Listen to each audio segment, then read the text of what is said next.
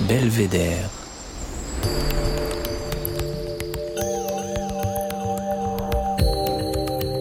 Le podcast du département de l'Isère.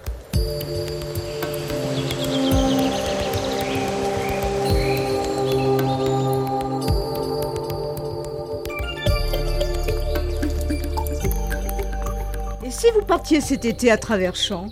Mais attention, les champs dont il s'agit ne sont pas ceux que l'on laboure, mais ceux dans lesquels on va semer une petite graine pour donner le goût de la musique aux enfants éloignés de la culture.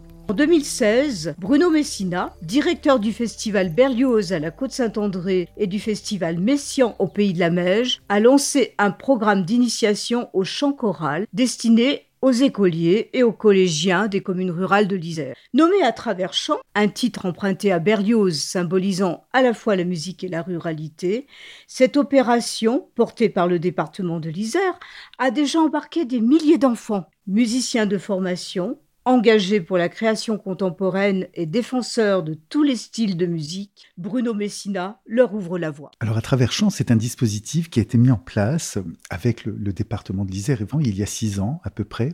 En fait, on avait monté lors du festival Berlioz avec l'agence Art en Isère Dauphiné-Alpes, l'établissement public de coopération culturelle que, que, je dirige, on avait monté le Tédéum de Berlioz pour le théâtre antique de Vienne. Pour ce Tédéum, Berlioz voulait des, centaines d'enfants choristes et s'était dit pour faire ce grand chœur, il faut aller former des enfants. Il n'y avait pas suffisamment de maîtrise ou d'école maîtrisienne pour faire ce projet. Et on a proposé à un certain nombre de communes, notamment de la plaine de la Bièvre, surtout autour de la côte Saint-André, de participer au projet. On a eu plein d'enfants inscrits. Puis a lieu ce Tédéum et il y avait un succès incroyable. Le théâtre antique était plein ce jour-là. C'était vraiment très impressionnant. Et le tout nouveau président du département, c'était Jean-Pierre Barbier, qui, venait d'arriver, me dit mais d'où viennent ces enfants? Et je dis ben, ils viennent d'ici, ils viennent de l'Isère, ils viennent de communes, mais il me dit ce sont des enfants musiciens. Dis non, surtout pas, mais en tout cas non. Ce sont des enfants qui viennent parfois d'environnements très éloignés de la musique, mais ils disent c'est formidable, ça va continuer. J'ai dit ben là ça a été monté à l'occasion de ce Tédéum, mais en effet si le département veut nous accompagner, on va essayer de le faire perdurer. Donc il me dit oui, euh, c'est un, instrument extrêmement démocratique, la voix.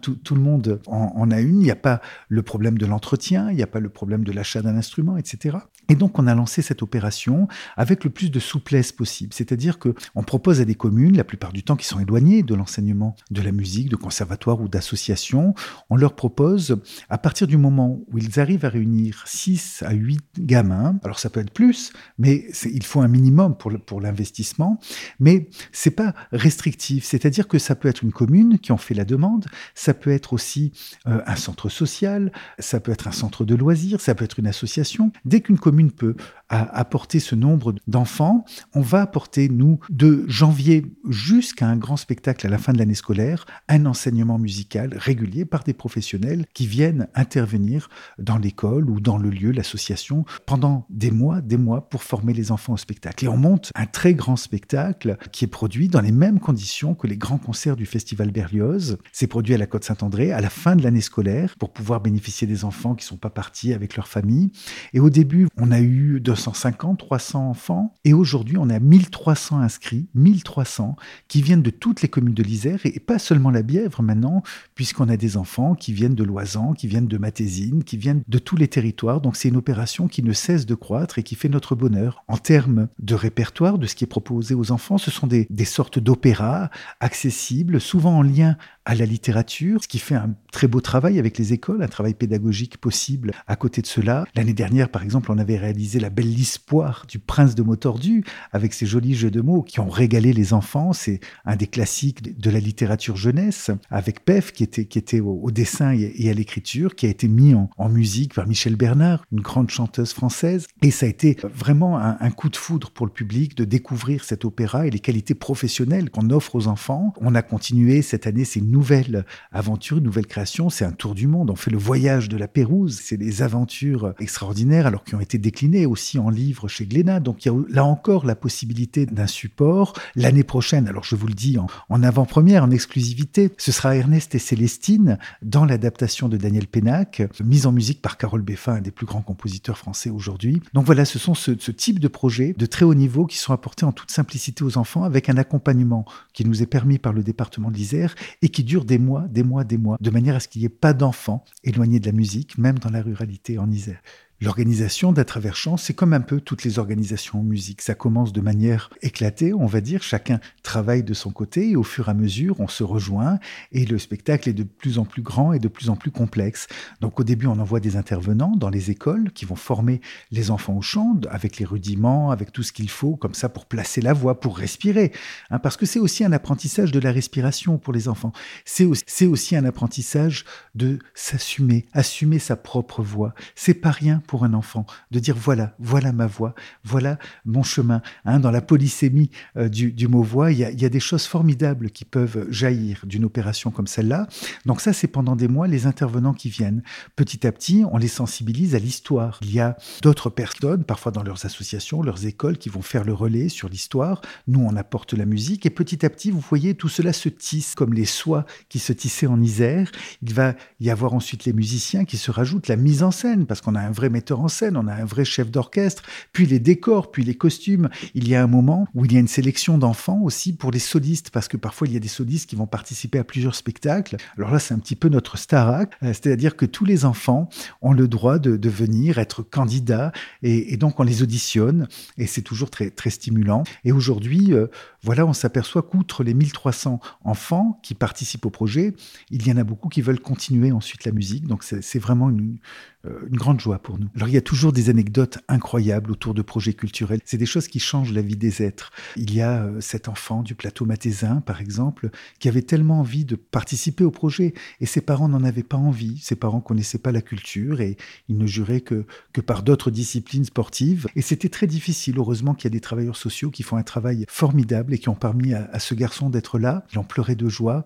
C'était quelque chose d'extrêmement émouvant pour nous tous. Euh, lui, il n'a pas eu la chance que ses parents viennent au spectacle on n'a pas réussi. Vous savez, des fois, il y a, des échecs, et puis il y a d'autres parents qui viennent et qui sont totalement enthousiasmés, qui nous disent merci, il faut continuer et avancer. Et donc, euh, ce garçon qui euh, désormais va continuer la musique, pour nous, c'est une grande joie, parce que on est sûr que un jour ou l'autre, il va les amener aussi au concert, ses parents, et il va leur montrer ce qu'il peut découvrir. Vous savez, dans une opération comme celle-ci, moi, j'ai vu des enfants qui parfois étaient très turbulents à l'école et qui devenaient totalement mutiques quand il s'agissait de chanter. Ils étaient euh, tétanisé.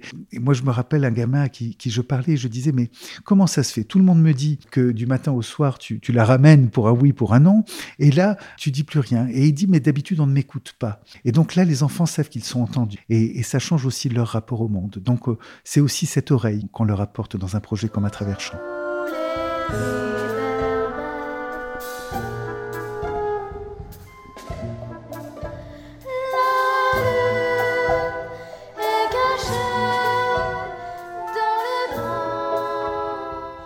Alors le lien avec, entre À travers et le Festival Berlioz est lié du fait qu'au début, on s'est dit le Festival Berlioz doit aussi offrir une place aux enfants, comme on offre une place aux amateurs, aux harmonies, aux fanfares. On aime beaucoup qu'il y ait cette rencontre des publics et des musiciens, parce que c'est très important aussi les musiciens amateurs.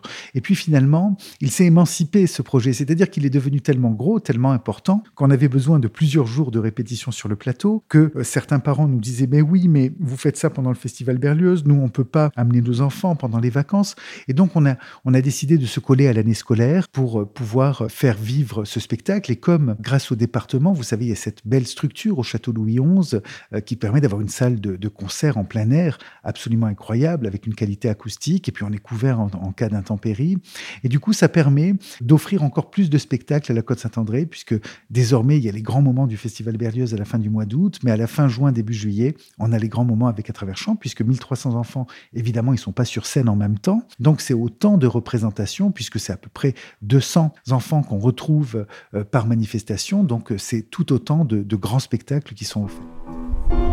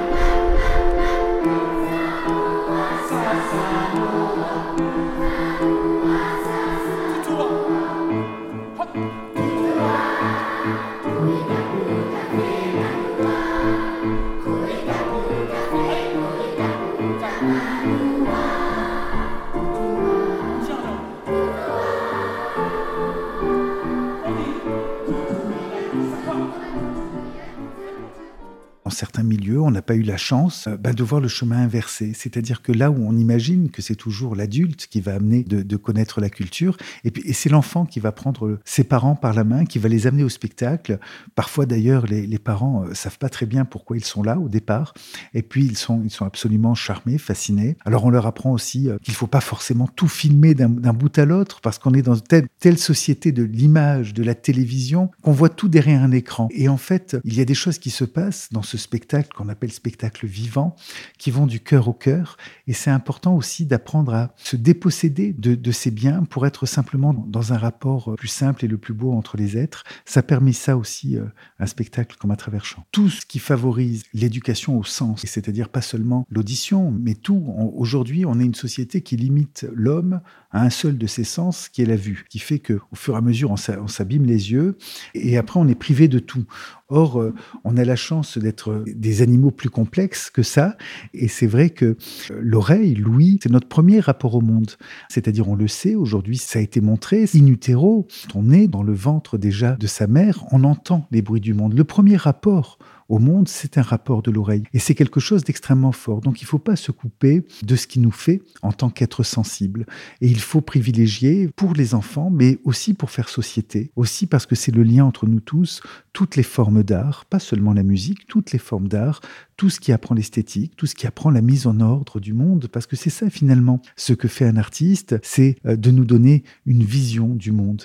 Et chacun a droit d'ailleurs de participer à cette vision-là, mais c'est important d'en avoir une, parce que sinon on est, on est perdu.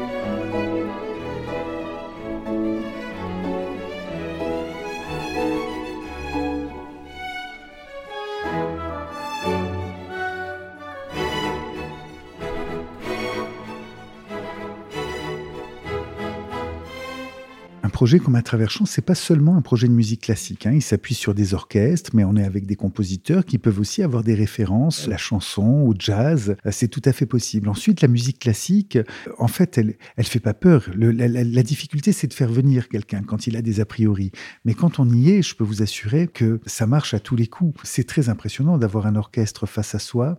C'est quelque chose de magnifique et qui plaît beaucoup aux enfants. Parce que là aussi, à la différence d'un disque, entendre de la musique classique, c'est pas évident quand on n'a pas les mais aller au concert, c'est aussi voir la musique et c'est voir les musiciens. Et je peux vous assurer qu'un orchestre symphonique, c'est une horlogerie incroyable quand on voit le timbalier, les trompettes, les trombones, les, violons qui jouent, etc. C'est un émerveillement pour les enfants. Donc c'est pas si compliqué, mais pas seulement les enfants. Nous, avec euh, Aaron Isère Dauphiné-Alpes, avec le PCC, on travaille beaucoup dans cette volonté du département d'apporter la culture à tous, au plus près.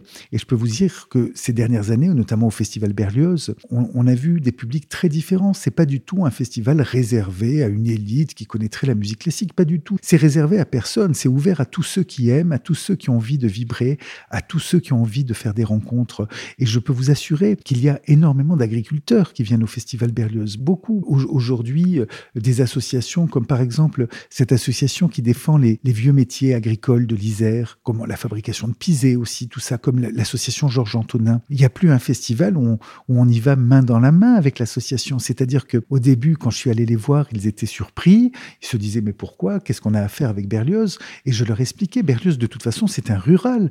Berlioz, il vivait de ses revenus agricoles plus que de sa musique. Berlioz, il, grandit dans une famille qui est une des plus euh, importantes euh, familles fermières de la plaine de la Bièvre. Euh, le, les revenus agricoles des Berlioz sont très importants. Le terrain, il suffit de regarder le cadastre de la côte Saint-André pour s'apercevoir que les Berlioz avaient plus de vignes et de vignobles que même la famille Rocher qui exportait des liqueurs pourtant dans le monde entier. Donc il y a un vrai lien à la terre pour Berlioz. Et il suffit de raconter l'histoire à tous ceux qui aiment cette terre de l'Isère, du Dauphiné, pour, pour tout de suite être embarqués dans, dans l'aventure. Et on a énormément, des dizaines et des dizaines et des dizaines de bénévoles au Festival Berlioz. C'est pas du tout une élite qui particulièrement aimerait la musique classique. C'est des gens qui, qui viennent dans une aventure hors du commun et qui parfois, grâce au festival, vont avoir un, moment, une, sorte de récréation absolue par rapport à leur quotidien. Il y a des gens même qui prennent leurs vacances dans nos bénévoles pour le festival. Donc euh, tout ça, c'est extrêmement émouvant et nous, on est totalement contre l'idée que la musique classique serait réservée. Il faut même lutter contre ça parce qu'il n'y a aucune raison de s'en priver. Elle est, elle est, pour toutes, cette musique, elle est à partager comme toutes les musiques parce qu'on défend toutes les musiques hein. à Aïda dans le cadre des alléchantes, nos 80 concerts, un tour en 80 concerts. On a aussi du jazz, on a aussi de la chanson, on a aussi d'autres types d'esthétique. Il n'y a vraiment pas de hiérarchie entre les genres, il y a des plaisirs différents. Il y a des moments, vous savez, dans la musique indienne, on dit qu'il y a des ragas du matin, il y a des ragas du soir. Ben moi, je la pense comme ça, la musique, et j'aime la partager comme ça. C'est-à-dire qu'en fonction de ces états d'âme, eh ben, on va offrir toutes les possibilités. Mais en tout cas, il y a cette possibilité en Isère incroyable, c'est d'avoir accès pour des revenus même modestes, parce qu'on est très en deçà hein, de, de ce que coûtent des places dans des festivals comme Aix-en-Provence. Quand on nous dit aussi que la culture est trop chère, c'est parce que les gens n'ont pas de référent, parce qu'il y a parfois dans nos spectacles 150 musiciens et chanteurs professionnels sur scène. Il faut s'imaginer qu'est-ce que ça veut dire, qu'est-ce que ça coûte. Et les gens sont pas choqués quand ils vont voir euh, un match de foot et qui paye une fortune pour voir jouer cinq minutes Messi qui va pas mettre un but. Et là, là, ça, ça, ça choque personne. Non, il faut se défendre, il faut défendre la culture, il faut se battre pour ça. Et je peux vous assurer que, en principe, on n'en sort pas indemne de ce rapport à la culture. On en sort plus grand, on en sort plus généreux et plus dans l'envie de, partager avec les autres dans, cette idée, par exemple, dans les événements que, nous portons, j'aime beaucoup les balles. Et toujours au Festival Berlioz, on fait des balles. Euh, on, va même en faire au Festival Messian cet été, en Matésine, sur la plage, à côté du lac de Pétichet, parce que le bal, c'est un formidable endroit de rencontre. C'est quelque chose aussi qui euh, fait que le jeune rencontre l'ancien, euh, qui fait que le riche rencontre le modeste. Il n'y a pas de hiérarchie pour bien danser, euh, il suffit d'avoir envie. Et le bal populaire, c'est quelque chose qui me manque beaucoup. Et c'était très beau d'avoir ça dans les villages. Et donc nous aussi, chaque fois qu'on peut, dans nos grands événements, pourtant vous voyez, on dit avec des a priori festival Berlioz, Berlioz dansait. Et donc tous les soirs à la taverne du festival, je peux vous assurer qu'on danse et que c'est des grands moments de joie. Et il y a beaucoup de jeunes. Il faut là aussi sortir des, idées reçues. Il y a de plus en plus de jeunes qui viennent au festival. Il n'est pas question évidemment de, le fermer aux anciens, qui ont aussi euh, le droit euh, au, spectacle et, et, au plaisir. Mais il y a beaucoup de jeunes qui découvrent cet univers très particulier. Surtout que nous, c'est un festival très facile d'accès. Hein. On y va en jean, en t-shirt, on y va comme on est, comme on a envie. Hein. Il n'y a pas d'importance par, par rapport à ces questions-là. La seule importance, c'est la qualité de ce qu'on propose au public. Et là, on essaye toujours de proposer le meilleur.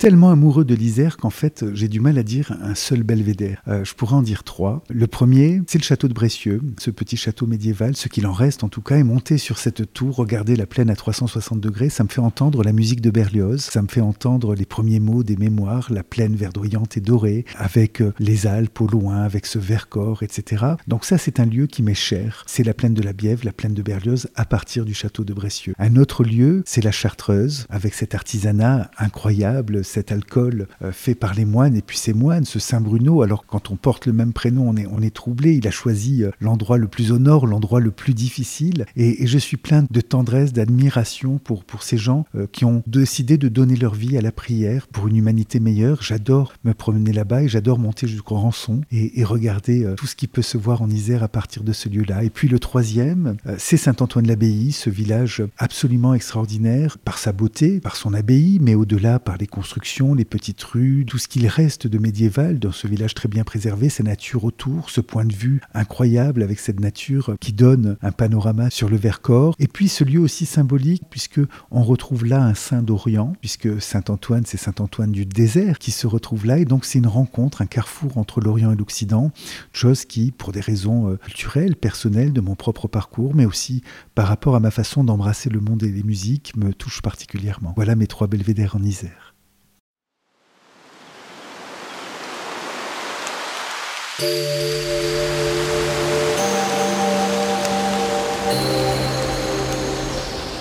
Belvédère.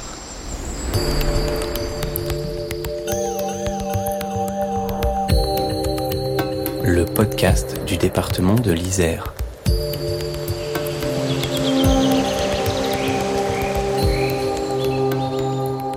Merci beaucoup Bruno Messina. Vous venez d'écouter le huitième épisode de Belvédère, le podcast du département de l'Isère qui fait du bien. Il a été réalisé par Annick Berlioz avec le concours de Véronique Granger pour la prise de son et d'Émilie Vadel de Scadi Co pour le mixage. La musique est signée par Denis Morin.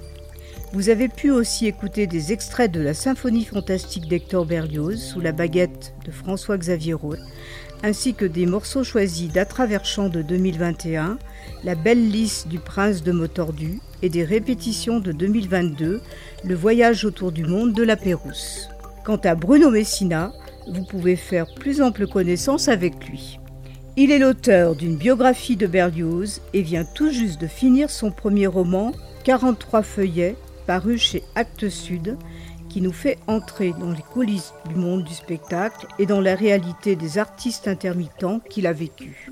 Si vous avez aimé, n'hésitez pas à le faire savoir et à nous mettre 5 étoiles sur Apple Podcast ou sur toute autre plateforme et surtout, n'hésitez pas à vous abonner sur isère.fr.